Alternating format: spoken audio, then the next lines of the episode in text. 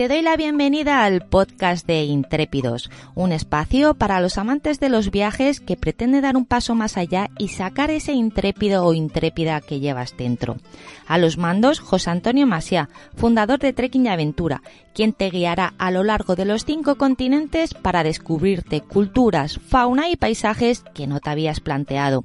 Y si te quedas con ganas de más, entra en www.trekkingaventura.com apúntate a nuestra comunidad y te llegarán varias guías gratuitas con propuestas por todo el mundo. ¿Empezamos hoy a darle forma a tu próxima aventura? Venga, vamos a ello.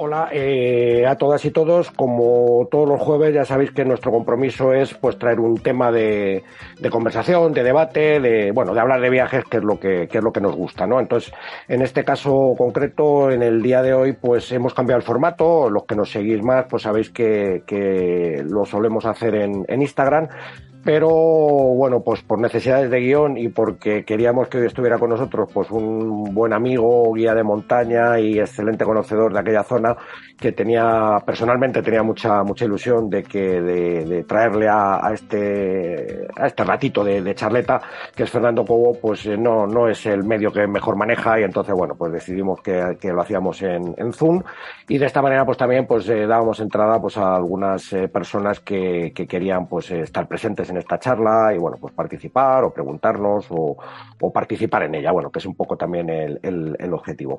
Eh, bueno, pues hoy vamos a, hoy vamos a hablar de, un viejo conocido, de un viejo conocido nuestro eh, que, prácticamente está desde el principio de nuestra, de nuestra vida como, como empresa, ¿no? Ya sabéis los que nos seguís que empezamos en el año 79 y yo creo que muy poquito después, cuando fue posible, pues empezamos a, trabajar este, este destino, a conocerlo, a enviar allí los primeros grupos y a, y a conocer y vivir de cerca Pakistán y en concreto pues toda la zona de, de Karakorum y Baltoro, que es el, es el objeto del que, del que vamos a, a, a charlar hoy.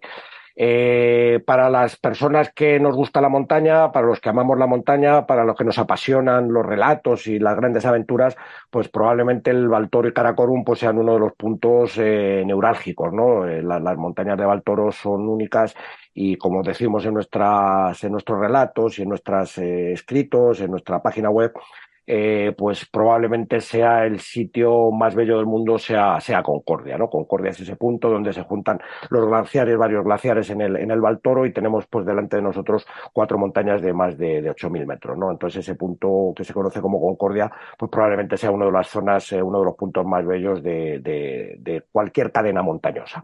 Eh, bien, eh, hemos hablado varias veces, hemos traído pues a otros eh, amigos y guías nuestros, a Coldo, hemos traído eh, a Pedro Sanz, a gente que ha, trabajado con nosotros o que trabaja con nosotros en el, en el destino, pero para un poco desentrañar toda la, maraña que tiene, que tiene Valtoro y que bueno, pues muchas veces a, a, gente pues le, asusta, le echa para atrás, se piensa si estará o no estará capacitada para, para poder acceder a aquellas montañas y, y transitarlas. Entonces, como digo, pues hemos hecho varios programas Hoy vamos a hablar un poquito más de la, de la épica, de la, de la, de, de la gloria de, de Baltoro, hacer un pequeña parte de la historia que luego la iremos llevando pues un poco a la, a la parte más, más moderna, más práctica de cómo soy, etcétera. Eh, hablaremos un poquito de lo que es el desarrollo del trekking y con la presencia de, de Fernando, que como digo, pues eh, hizo, tiene 13 visitas al, al Karakorum, de ellas creo que 12 con, con nosotros y una de ellas con la expedición de Al filo de lo imposible que hicieron en la Gran Torre del Trango, eh, la, la, una vía muy famosa que fue la, la Banana Mangomis, que hoy también pues se, es probablemente una de las ascensiones más elogiadas eh, por la dificultad y la época en que se hizo en, el, en el, eh, las torres del, del Trango, ¿no? La gran torre del Trango. Eh, bien, bueno, eh, me vais a permitir que haga un poquito de historia para centrarnos un poco. Eh, iré rápido con ello porque, bueno, muchas cosas son simplemente ponerlas en, en valor y están en, están en los libros, ¿no? Entonces tampoco quiero eh, perderme mucho en ello y pasar un poco más a las experiencias personales que, que a contaros algo que, que, realmente se puede encontrar. Pero sí creo que es, es interesante, pues, el, el, ponerlo en historia y, y el hacernos un poco de, de, dónde estamos. Entendemos que el, que el Karakorum, eh, las montañas del Karakorum, es un macizo que se extiende entre Pakistán, eh, eh, Pakistán, China e India, ¿no? Fronterizo con ellos, aunque mayoritariamente está dentro del territorio pakistaní. Sí hay que entender una cosa y es que Karakorum no es Himalaya, es un macizo independiente del Himalaya. El Himalaya, la cadena del Himalaya eh, está más al sur, eh, igualmente que el Kunlun o otras, eh, el Pamir, etcétera, que son, son macizos montañosos que rodean al Karakorum, pero el Karakorum en sí mismo es un macizo con, con nombre propio. Entonces, cuando hablamos de que en Karakorum vamos a tener cuatro montañas de 8.000, probablemente haya alguien que diga, no, son cinco pues no, realmente son cuatro porque Naga Parbat no está en el Karakorum, sino que está en la cadena del Himalaya. Es una montaña con unas características propias, separadas además por una distancia notable y con un clima propio, con, muchas características diferenciadas del resto de las montañas del de el K2, Broad Peak y los Gassenbrunn que están en el eh, macizo del, del Karakorum. ¿no? Eh, si tenemos en cuenta que eh, los Andes es la, cordillera más larga del mundo, en el Himalaya es donde están el pico más alto, los picos más altos, el Karakorum le queda el tercer puesto honorífico, que es el de tener más cumbres de altura en el planeta. Eh, aparte de estos cuatro ocho miles, multitud de siete miles y de seis miles que ni tan siquiera tienen nombre. O sea que hay todavía montañas en el Karakorum que hoy todavía están por explorar, por descubrir y por ascender. No se le ha puesto nombre tan siquiera. ¿no? Con esto nos da la característica de ser un macizo montañoso que se ha preservado de alguna manera pues eh, fuera de las eh, tantas expediciones comerciales. Hablaremos de ello. No es el caso en los últimos, en el último año, en los últimos dos años, donde las expediciones comerciales han, han tomado aquello como un terreno comercial y bueno, pues está desarrollando de una forma muy, muy, muy rara todo aquello, pero es cierto que se ha mantenido, el K2 era una de las montañas que por dificultad y por, por eh, dónde está, pues tenía menos ascensiones y de hecho pues ha sido una de las últimas ascensiones eh, invernales siendo la segunda eh, montaña más alta, más, más alta del mundo, ¿no? Me vais a permitir que lea, que lea algún parrafito, porque es más complicado a veces el recordar todo esto. Eh, sabemos también, bueno, el, el no solo son eh, montañas eh, de 7 y 8 mil metros cubiertas de nieve, son también macizos rocosos de, de, una entidad mundial, como son, y luego nos hablará Fernando, pues las Torres del Trango, el Uliviajo, las Catedrales de la Tierra, el Payupik, o sea, son montañas, moles de granito realmente impresionantes, con desniveles de más de mil metros y que colman las eh, ansias de, cualquier escalador del roca, de, cualquier escalador de roca de, primera categoría, teniendo en cuenta que están por encima de los 6.000 metros en muchos casos, ¿no? Entre 5 y 7.000 metros encontraremos muchas eh, de estos grandes bloques de, granito que en muchos casos pues todavía quedarán centenares de vías y centenares de rutas a, a trazar, ¿no? Eh, tenemos que pensar que el Karakorum se empieza a explorar en el, en el, sobre el año 56, empiezan las, en 1800, perdón, 56 empiezan las primeras expediciones, eh, ya en la segunda parte del, del siglo XIX, eh, pues empiezan los exploradores, los topógrafos a reconocer un poco todas las, las mm, caras, las vertientes de, de, de, de estas montañas, ¿no? Como digo, es en el, el, el 1856, Montgomery es el primero que divisa el, el Karakorum y empieza a ponerle nombres a aquellas cumbres, o sea, que hay una, acumulación de cumbres muy importantes, está el K2, K1, K3, y empieza a poner esos nombres que quedarían con el prefijo K como Karakorum y luego el 1, 2 y 3 eh, para ir identificando las distintas, eh, las distintas montañas. Eh, esa K no se le ha caído a muchas de las montañas y concretamente al K2 o Chogori, pues no se le ha caído el, el, eh, el, nombre, ¿no? Ese prefijo y se sigue conociendo como, como K2. el nombre local es Chogori y es el nombre que los nativos eh, conocen aquella, aquella gran montaña. ¿no? En el 61, 1861, Goldin Austin, que da el nombre a uno de los grandes glaciares de, que salen de, bueno, que salen, que se originan en, en el, en el Baltoro próximos al, al K2, eh, es la primera exploración del Karakorum. En el 92, en 1892, eh, William Martin llega a la base del K2 y la primera expedición eh, con visos de eh, empezar a trazar rutas en la montaña es la de Amadeo de Saboya en 1909 y diseña la primera ruta que haría la ascensión al, al K2. ¿no? Eh, sí tenemos que tener en cuenta que gran parte de la historia de, del Karakorum viene relacionada con las ascensiones al K2, que de alguna manera es el objetivo primordial de una época donde había que conquistar esos grandes 8000 y era una cuestión incluso nacional el poder, el poder hacerlo. Desde esta época, desde principios de siglo hasta el 54, se desarrollan distintas expediciones eh, americanas, italianas, etcétera, que son las dos naciones que de alguna manera asedian la montaña y son las primeras que empiezan a transitar el Baltoro desde, desde Escardú, desde Ascol en expediciones de a veces de 1.300 y 1.400 porteadores con 30, más de 30 toneladas de, equipo para llegar a la base del K2, con lo cual imaginaron lo que eran esos grandes asedios a estas grandes montañas de tres, cuatro meses para poder hacer las, los primeros intentos de ascensión, de hecho, pues de unas montañas eh, extremadamente difíciles, ¿no? Entonces, como comentaba, en el, en el 31 de julio del, año 54, la expedición de Ardito Desio pone a dos personas en la, en la cima del K2, que fueron Compagnoni y la Celi. Esta es una expedición que con el tiempo pues ha sido muy, muy contestada, donde, te, donde Bonatti, este gran alpinista que murió hace unos años, pues tuvo un papel importante, pero fue de alguna manera postergado y, ocultado su, su, actividad y su, su potencialidad en esta expedición. Era una época donde las expediciones eran prácticamente piramidales, una estructura absolutamente rígida, muy parecida al fascismo en cuanto eh, que era que era una de las, sobre todo en Italia, era una de las eh, fórmulas que se utilizaba para, para atraer de alguna manera y organizar este tipo de, de actividades, ¿no? Eh, las dos primeras expediciones españolas eh, son en el 83, eh, donde, eh, pero 83 las dos primeras y en el 86 María Abrego y Casimiro hacen la, la primera ascensión al, al, K2. La primera mujer que fue Banda Rutievi fue en el 86. En el 2004 los españoles eh, Cadiach, eh, Manel de la Mata y Oscar Crominas hacen la Magic Line, que está considerada probablemente como una de las rutas más difíciles del, del K2. Eh, se me ha olvidado, en el 78 Chris Bonington hace la primera sin oxígeno. A partir de aquella época se abre un periodo donde el oxígeno no se utiliza para la ascensión de esta montaña, pero se vuelve a recuperar en, en los últimos tiempos a través de las expediciones comerciales, porque de alguna manera facilitan este, esta posibilidades de éxito. ¿no?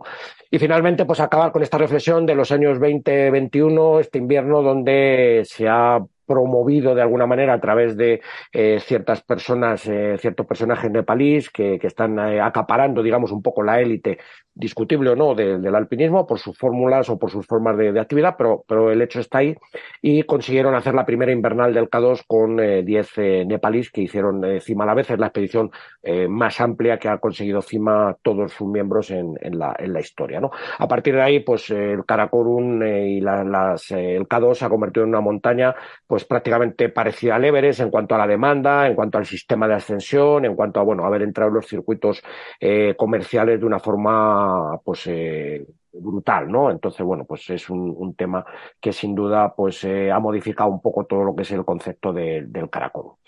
Eh, bueno, pues mm, dado ya un poco toda esta, esta parte primera, que, era un poco la que, la que queríamos dar como introducción a, lo que iba a ser pues esta charleta un poco histórica sobre todo lo que era el, el. Hemos hablado de dónde está, de dónde está, cómo ha sido un poco toda su, su exploración, eh, todo lo que ha ido ligado a las ascensiones al, al, K2, que evidentemente pues han desarrollado también en todos los otros picos, eh, tanto de 8.000 metros como en el caso del G4, la expedición de Bonatti, etcétera, con montañas muy próximas a los 8.000 metros y de gran dificultad.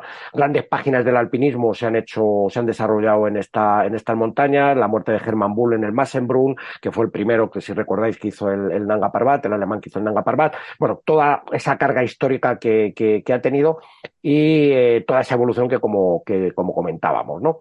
Eh, bueno, y ahora ya por introducir un poquito a Fernando también, que nos cuente un poco pues, su, su perspectiva como, como, alpinista y luego, pues indudablemente, y barremos para casa la parte que corresponde pues, a todas sus experiencias en esos 12 trekking que ha guiado con, con Trekking y Aventura en el, en el Baltoro y que sin duda pues es una transición eh, amplia porque ha conocido un Baltoro que, que en esos años pues varió, varió bastante y que sigue variando y de hecho pues ahora comentábamos algunas eh, novedades que, que, han ido cambiando y que a veces la climatología vuelve a ponerlas en su sitio, ¿no? que es un poco la, grandeza de, estas montañas que están en, en continuo movimiento y en continua expansión. O sea, es una montaña muy viva, muy, muy activa, donde los glaciares son absolutamente salvajes, las rocas, eh, es un, es un mundo totalmente agreste y, y, cambiante, ¿no?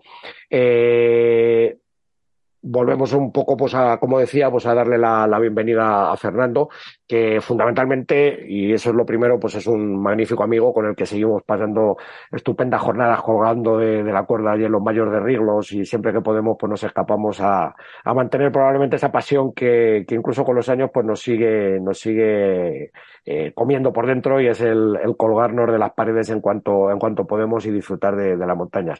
Entonces, eh, hola Fernando, bien, bienvenido a este, a este chat y a este ratito con, con amigos. Buenas tardes, un placer estar contigo, como siempre.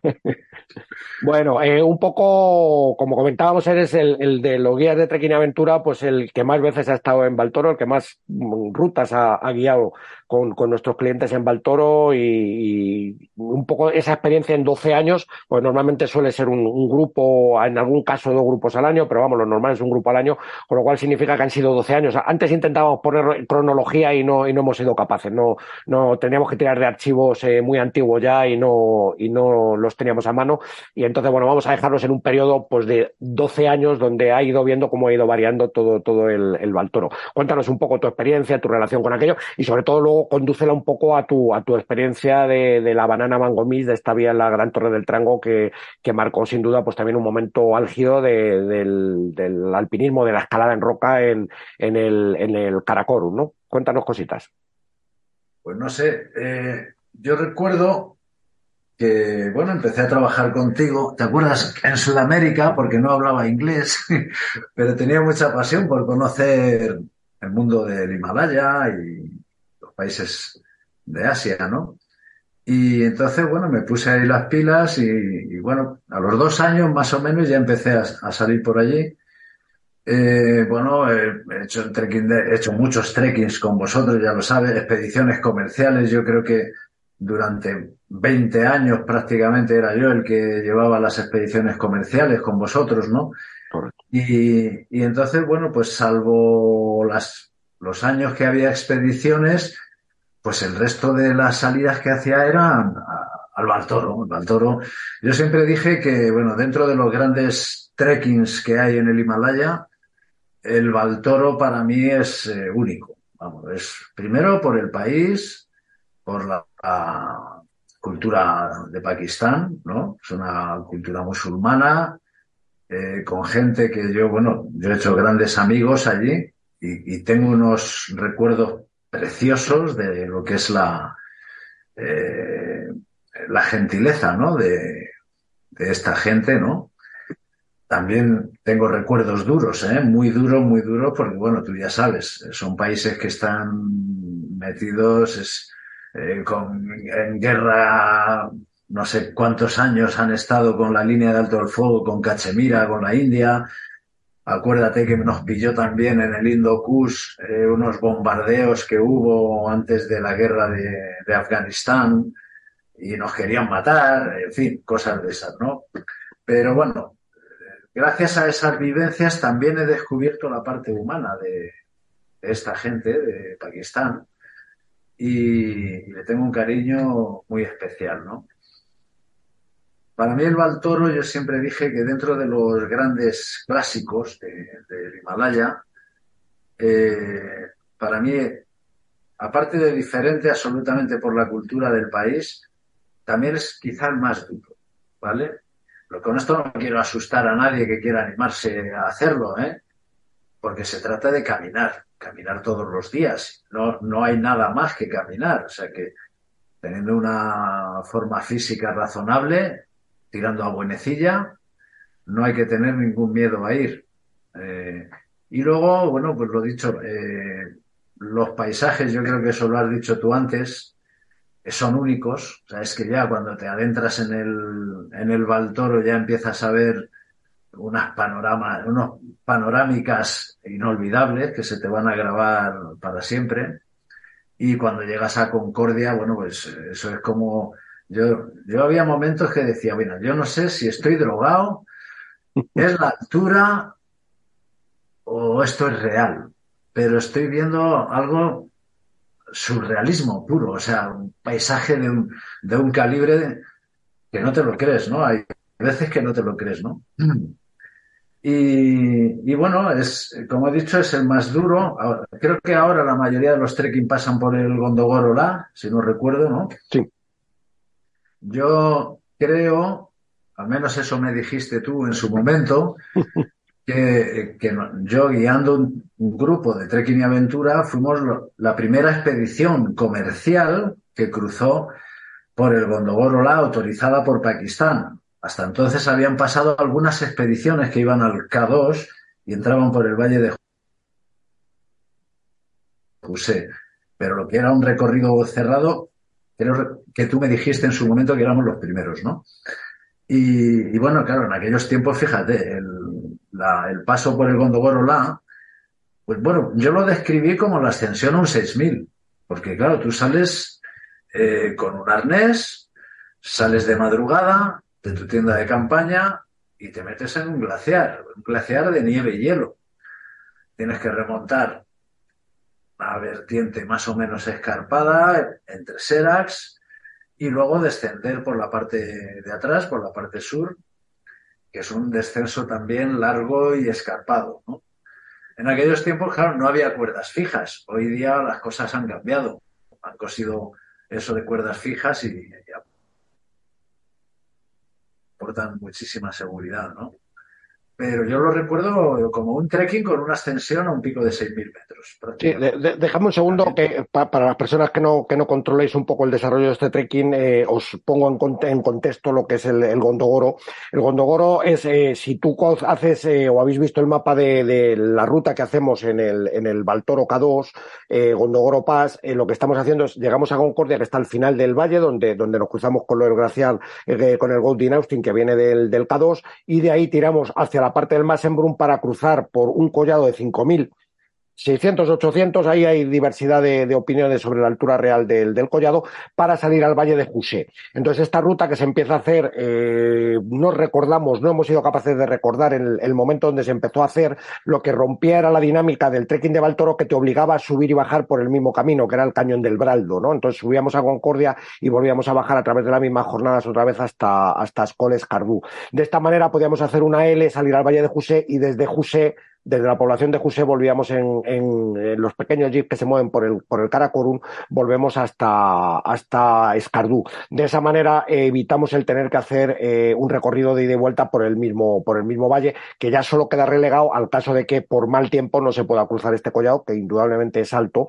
Actualmente hay una, hay un grupo eh, de, de mantenimiento, un grupo local que se encarga de mantener el collado abierto, es el que cuida de que las cuerdas fijas estén montadas, de que las sirgas de la parte que bajan al valle de José estén, estén eh, correctas y todo esto para facilitar de alguna manera ese tránsito que hoy pasa a ser pues ya el camino habitual. O sea que nosotros eh, y, Fernando en toda su primera época, pues normalmente este trekking, que era un trekking que se hacía en treinta y tantos días, o sea, si recordará las primeras eh, veces que hicimos Baltoro, pues era, era una expedición de treinta y tantos días, o sea que el, mes entero, porque simplemente llegar desde, desde Escardo ya era una, una aventura, ahora se hace en teoría, si la carretera está bien y no hay derrumbes o grandes derrumbes, pues lo puedes hacer en unas horas y antes era a veces tres y cuatro días, ¿no? Yo creo que, tú tendrás alguna aventura de estas de haber pasado de, de a Cole en tres o cuatro días y andar con, con los eh, tránsitos del río, de los petates para un lado y para otro, ¿no? Que era un, problema grave, ¿no? Sí. Una montaña viva, como digo yo, el Karakorum es Eh, una montaña que está creciendo. Entonces, claro, de repente tú vas por un sitio y, la ladera de una montaña se ha venido abajo, entera. Y había una carretera por donde, y de repente la carretera ha desaparecido. Eh, tienes que subir toda la ladera para cruzar por encima de donde rompió la ladera y volver a bajar. Entonces, bueno, tiene unas eh, características muy especiales. A mí eso me ha pasado tanto yendo de Escardú a Ascole, como incluso por la Karakorum Highway. Por la Karakorum Highway, yo me acuerdo, bueno, que nos daban una semana que teníamos que estar esperando allí para que arreglaran la carretera. Menos mal que gracias a la estructura nuestra, pues bueno, nos vino a buscar otro vehículo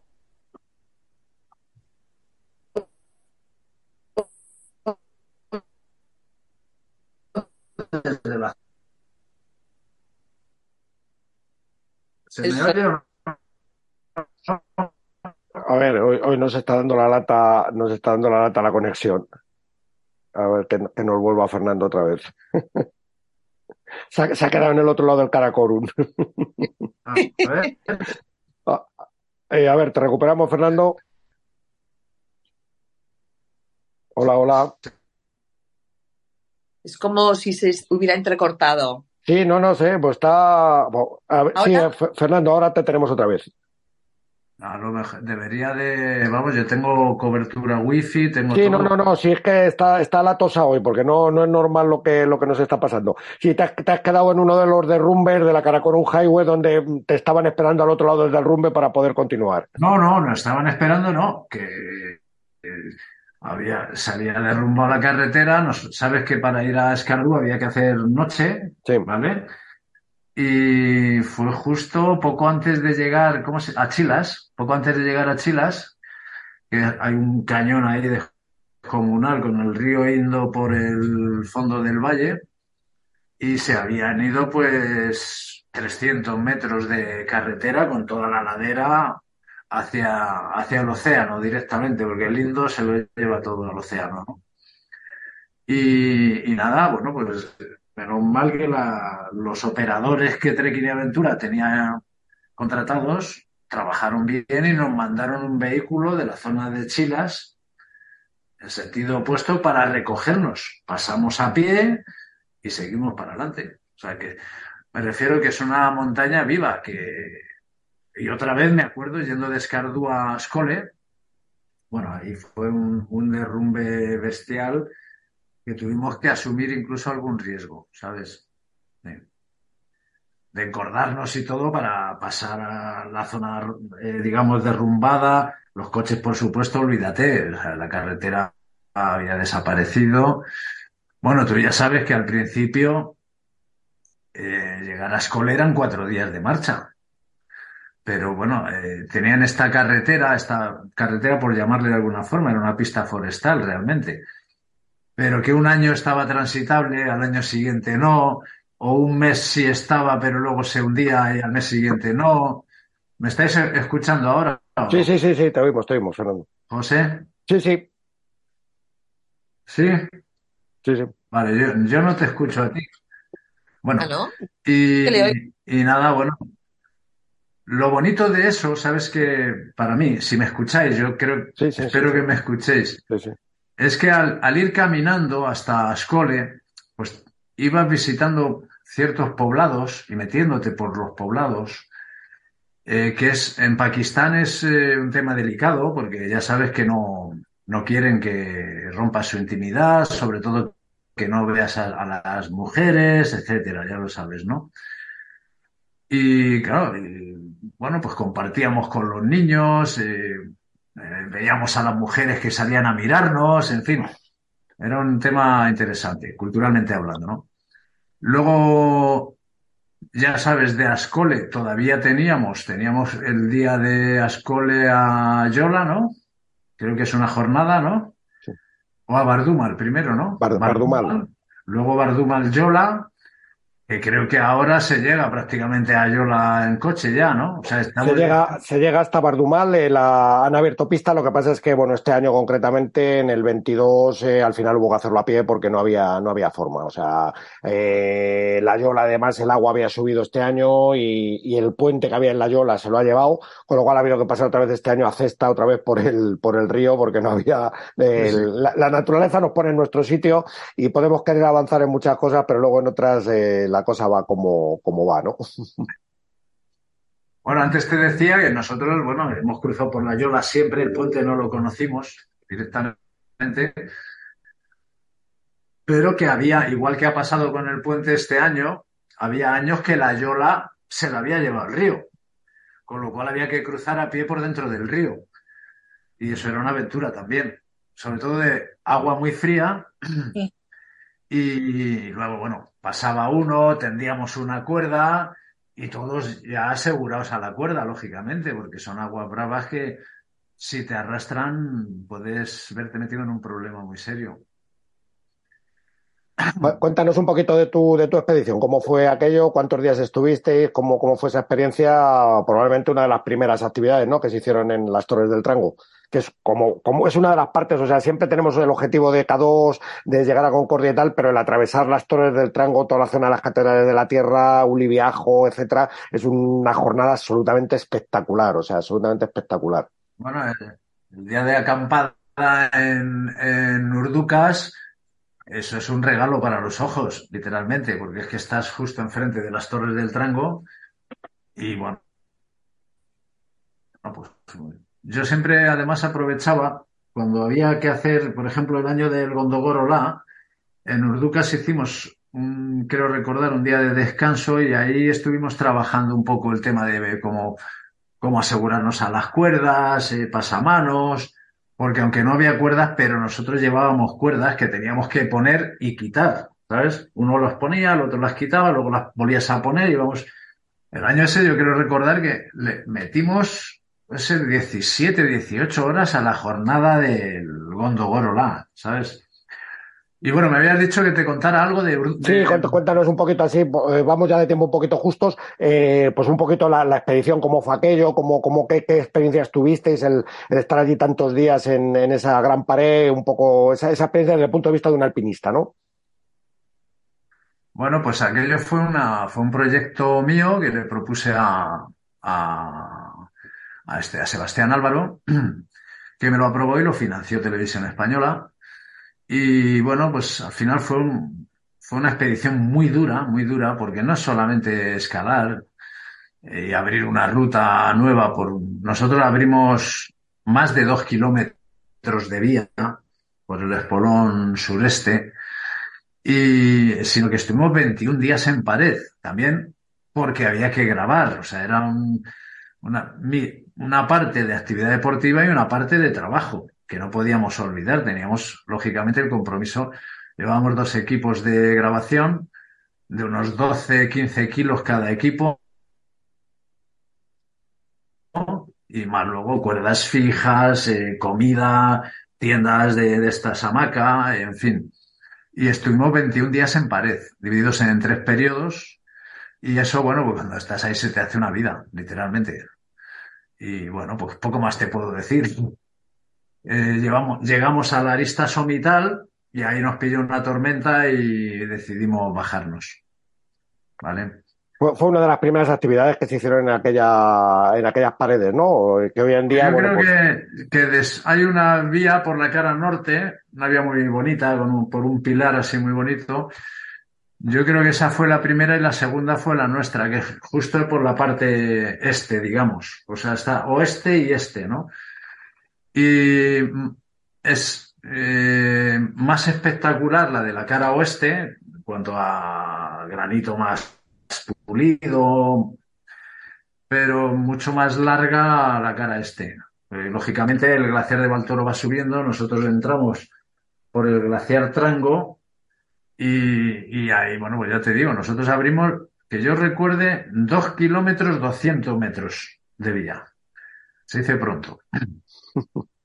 Bueno, pues eh, un, poco por, por resumir, eh, sobre todo por, por, poner al día de, hoy un poco cómo, está, cómo estaba el toro, esos 30 días que utilizábamos en los años 90, eh, pues hoy los hemos reducido a 23 eh, las comunicaciones con Escardú pues son mucho más fluidas. Eh, los aviones mm, podemos tener algo más de posibilidades de poder utilizarlos, porque sabéis que siempre están sujetos a condiciones meteorológicas y suele haber muchas cancelaciones. Eh, concretamente este año tuvimos la suerte de poder subir y bajar en, el 22, poder subir y bajar en, en, avión, lo cual acorta también mucho el, eh, la duración del viaje y la, y la dureza. Y luego dentro de lo que es la propia ruta, pues evidentemente pues eh, se han mejorado algunas zonas, el tema de, los lugares de acampada se han hecho un poquito más, eh, más eh, con algo más de facilidades, aunque sigue siendo pues todo bastante, bastante salvaje. Y el Gondogoro, pues como decía, pues está normalmente está mantenido, con lo cual pues encontramos con que las, con las sirgas, las cuerdas fijas hacia, hacia la bajada del Valle de José, pues se han convertido en algo más eh, sencillo, ¿no?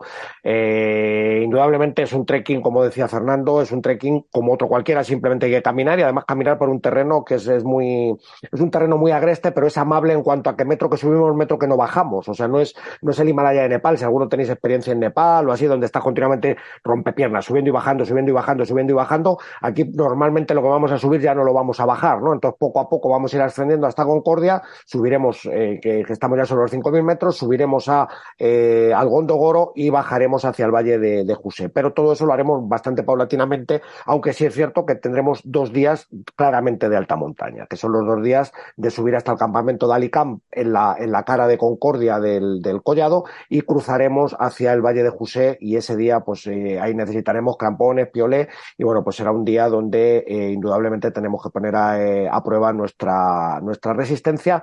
Pero, como dice Fernando, pues el día de, de los días previos, pues hacemos siempre un training para que la gente que esté más oxidada o que haya perdido un poco el hábito de, de, utilizar crampones y piolé o manejarse mínimamente, pues se ponga al día un poco para que cuando entremos en, en el Gondogoro, pues entremos con, con buen espíritu y todos a una para, para que el pase del el paso del collado pues sea lo más amable posible, lo más agradable y a las siete y media estemos en la cima del collado disfrutando de la salida del sol con el con los Massenbrunn, con el Brad Pitt, Gassenbrunn delante de, de, nosotros, la Torre de Mustang, que es uno de los, de, uno de los paisajes probablemente más impresionantes que, que podamos eh, tener. Eh, si queréis hacer alguna pregunta, pues es el, es el momento. El, la ascensión a estas zonas, ¿qué desnivel tiene?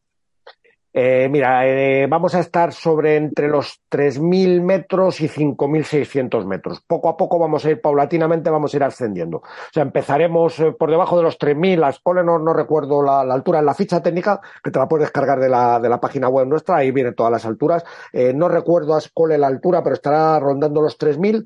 Eh, los primeros días son días de calor, de mm, todavía de, de, cielo bonito, porque estamos en, en, el, en, la época más seca del año. entonces, entonces, bueno, pues eh, los días son bonitos y tal, hará calor, luego las noches serán más fresquitas y poco a poco vamos ganando altura hasta que lleguemos a Concordia, que Concordia está en los 4.800, 4.500 metros aproximadamente, cruzaremos el collado 5.600, ahí tenemos como casi 1.000 metros de desnivel, que lo haremos en dos jornadas, y luego ya bajamos al Valle de José, que iremos bajando otra vez hasta, hasta el pueblo de José, que está pues otra vez a los 3.000 metros, eh, 2.000 y pico metros, ese es un poco el panorama, pero vamos, las alturas, eh, si te miras la, la página web eh, y la, te descargas la ficha, las tienes todas eh, perfectamente de, definidas. Uh -huh. Son jornadas, son jornadas humanas, ¿eh? son jornadas que se hacen muy cómodas, donde vas a caminar cinco horas, eh, seis horas como mucho, pero tranquilamente, sin peso, bueno, pues disfrutando de, del paisaje y de la y de la jornada. O sea que en ese tema no se hace, no se hace especialmente duro, salvo como digo, los dos días de, del, del cruce del collado, que son los dos días donde hay que, donde hay que dar la talla. Lo que pasa que, o sea, una cierta preparación física sí que se necesita. Hombre, hay que estar acostumbrado a caminar, ¿eh? O sea, que sí tiene que ser una actividad que esté presente en nuestra vida. Con eso y casos de todo, ¿eh? O sea, yo recuerdo a Carmen, que yo no sé si la llevaste tú, eh, que era una mujer, eh, pues que se acababa de jubilar, que no tenía experiencia en montaña, pero la ilusión de su vida era, era hacer el trekking de Baltoro y lo hizo. O sea que, que, como estas cosas ya sabes que es cuestión de, claro. de, de, mentalidad, pero evidentemente si, si primero, si tienes hábito en la montaña y después si estás en una buena forma física, pues evidentemente es lo, es lo óptimo. Claro, sí, eh, lo único que a veces, aunque camines y tal, claro, a veces las pendientes pueden ser muy complicadas porque a lo mejor, bueno, necesitas un ritmo determinado, ¿no? Para poder, y sobre todo a estas alturas. A ver, el, el ritmo... Perdón, perdón, Fernando. Bueno, le respondo yo, si no sí, te sí. importa. Sí, sí, claro. Mira, el, en la altura, eh, al final yo siempre digo, hay que caminar al ritmo del corazón, no a, Mm. al ritmo de, de nuestra fortaleza. ¿Vale? Entonces, la clave es decir, bueno, yo me voy a mover a 120 pulsaciones y entonces coger un ritmo y no perderle. Pim pam, pim pam, pim pam. Claro, no es lo mismo un llano que una zona un poco inclinada que el día del Gondogoro-La, que ya nos movemos por los 5.000 metros y con, bueno, por la pendiente se escarpa. ¿Qué significa? Que vas a ir mucho más, despacio para mantener tu corazón a 120 pulsaciones. Pero eso no es ningún problema. Yo recuerdo, vamos, de hecho en las grandes montañas es muy típico, mira, Cojo aire, doy un paso. Cojo aire, suelto otro. Suelto aire, doy otro paso. Cojo aire, doy un paso. Suelto aire, doy otro paso. Y vas a 120 o a 130 pulsaciones, ¿eh? Con ese ritmo. O sea que no, no, el corazón va haciendo ejercicio, lógicamente. Pero claro, no puedes ir como, como aquí a 2.500 metros porque es que el corazón se, se desboca, se va, se te ponen 200 pulsaciones sin darte cuenta, ¿no? Entonces es cuestión de tranquilidad, saber fijarse un poquito. Yo lo, en mis tiempos no había metros ni nada de eso, lo hacemos todo mentalmente, fijándonos en que la respiración y todo iba bien, ¿sabes? Y mantener ese ritmo constante, eh, pues para no perder tiempo, es decir, yo voy despacio, pero avanzo pim pam, pim pam, pim pam, y hasta que ¿sabes? O sea, que, no, que no, no, es un tema de supermanes, ni mucho menos, es un tema de... No, sí. No, no lo decía por eso, lo decía porque, bueno, depende a veces de las capacidades físicas, porque yo, yo me lo noto, yo, por ejemplo, a mí me encanta caminar, ¿no? Pero también reconozco que cuando hay una pendiente muy pendiente, pues claro, mi ritmo baja muchísimo. El tuyo y el de todos. Sí, pero me refiero, por ejemplo, voy con gente, ¿no? Y claro, yo veo que ellos tita, tita, tita, y yo, yo tita, tita, ¿sabes? Entonces, claro, cuando vas así a estas alturas de 5.000, dices, bueno, son palabras mayores. No, pero tú piensas que la, aclimatación es algo que, que en el diseño de cualquier ruta de trekking es imprescindible, entonces todas las rutas están diseñadas para que cuando se lleguen a esas jornadas de altura realmente la, la, aclimatación sea la óptima posible en el tiempo que tenemos, pero también piensa que no hay, que las jornadas las marcan de alguna manera tú, o sea que habrá gente que tarde cuatro horas y gente que tarde cinco, es que da exactamente lo mismo. O sea, el tema es que tú marques tu ritmo, tú hagas tu jornada, tú hagas tu trekking, porque no hay que tener prisa en ello, dentro de unos márgenes lógicamente lógicos, ¿no? Entonces hay gente que eh, tardará cuatro, otros tardarán cinco, irá gente del equipo al principio y la gente del, equipo al final para que todo el mundo se sienta cómodo y en ruta, ¿no? Y nadie se, se despiste o puedas tener alguna situación donde puedas eh, sentir algún tipo de, de desamparo o de peligro, ¿no? Pero dentro de eso, pues como muy bien dice Fernando, pues tú tienes que adaptarte a tu ritmo y los ritmos son diferentes. O sea, es diferente una persona que corra un maratón habitualmente o una persona que lleve una vida activa pero más sedentaria a lo mejor. Entonces, o que simplemente tenga un ritmo diferente. Entonces, hay gente que cuando salimos a caminar los fines de semana por el monte y tal, pues eh, eh, siempre tenemos el amigo prisillas y el amigo lento, o la amiga lenta y el amigo prisillas, ¿no? Entonces, bueno, pues nosotros a veces vamos con uno, a veces vamos con otro, o, o vamos a nuestro ritmo que no es ni en el prisillas ni en el lento, en el intermedio, ¿no? Es en esas 120 pulsaciones que que dice, que dice Fernando como, como situación de Gente joven y gente más mayor. gente joven mueve el corazón a, más pulsaciones que los mayores. Y si tienen hábito de entrenar, pues no les importa a lo mejor estar a 180, 190 pulsaciones. Pero no es lo normal ni lo recomendable siquiera, ¿eh? porque una de las grandes claves de la aclimatación radica en no forzar sino mantener un ritmo constante, tranquilo, pero no parar también, dar tiempo al organismo a que se vaya adaptando también a, esas altitudes, ¿no? Y que vayamos generando los glóbulos rojos necesarios, etcétera, ¿sabes? O sea que no es bueno, yo he visto gente que, que corren maratones, que son atletas de montaña y, no saben ir a esos ritmos que te digo y luego son los primeros que suelen pinchar en estas alturas, ¿eh? Ya, ya, ya, ya. Eso es normal. o sea que al tran tran, eso hay un dicho que lo, define todo, al tran tran, ¿sabes? Sin, sin prisa pero sin pausa. exactamente, esa, esa es la idea. ¿Alguna preguntita más? Yo por mi parte no, ya no tengo la duda que, que me esto, pues es eso, ¿no? Las pendientes, pero vaya, en principio no, no tengo ninguna pregunta pues más. Tú léete la ficha si quieres, te la descargas de la, de la web y cualquier duda nos llamas eh, y charlamos en concreto sobre cualquier jornada, cualquier eh, que, te dé que te dé más o menos más o menos miedo, pues me dices y, sobre eso lo sobre eso lo vemos. Y bueno, pues nada más daros las gracias a los que habéis estado por aquí escuchándonos. Esperamos que, que os haya servido un poquito la, las ideas y la experiencia de de, Fernando también, pues para, para dar eh, pie a que, a que Valtoro esté dentro de vuestras actividades próximas, futuras o inmediatas y nada, pues eh, abrir la idea de un destino que si es nuevo para, para todas y todos, pues será excelente porque es un poco también lo que, lo que queremos, el meteros ese gusanillo en el cuerpo de, de viajar y de conocer sitios tan impresionantes como, como este. Eh, nada, gracias a todas y todos, eh, gracias a Fernando por este tiempo que, que, nos, ha, que nos ha regalado y nada, pues eh, estamos en contacto, ya sabéis que las redes nos encontráis, en las redes sociales, en la página web, en Instagram, en Facebook, en Twitter, bueno, pues en todos esos rinconcillos, pues ahí aparecemos con, con nuestro nombre, trequinaventura.com y nada, cualquier cosita pues a vuestra disposición. ¿eh? Pues nada, un saludo muy fuerte y hasta, hasta la próxima. Hasta luego.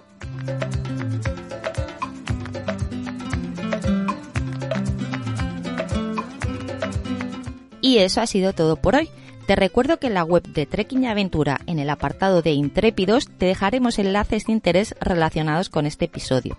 Y además también te podrás apuntar a nuestra comunidad para recibir la newsletter más auténtica y diferente del mundo de los viajes y la aventura. Y nada más, nos despedimos recordándote que si piensas que la aventura es peligrosa, la rutina es mortal.